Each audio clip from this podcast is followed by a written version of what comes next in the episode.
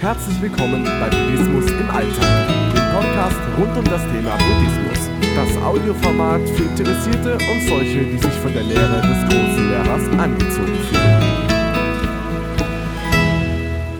Buddhas Ansichten zu Beleidigungen. Buddha war zu Besuch bei einer Frau, die ihn kennenlernen wollte. Schon seit langer Zeit hatte diese Frau einen spirituellen Lehrer der wegen der Einladung der Frau an den Buddha eifersüchtig wurde. Während Buddha mit der Frau zusammensaß, lauschte der Eifersüchtige an der Tür. Als ihn die Gefühle übermannten, riss er die Tür auf und fing an, die Frau wüst zu beleidigen.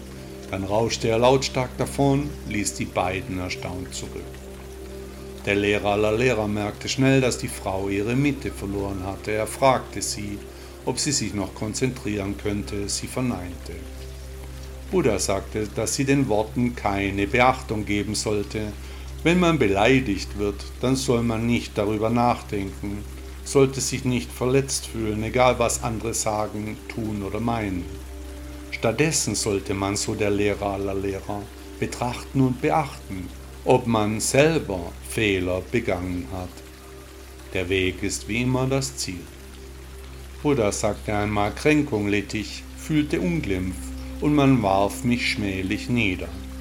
Weise die Gedanken von dir, und der Hass verlässt dich wieder.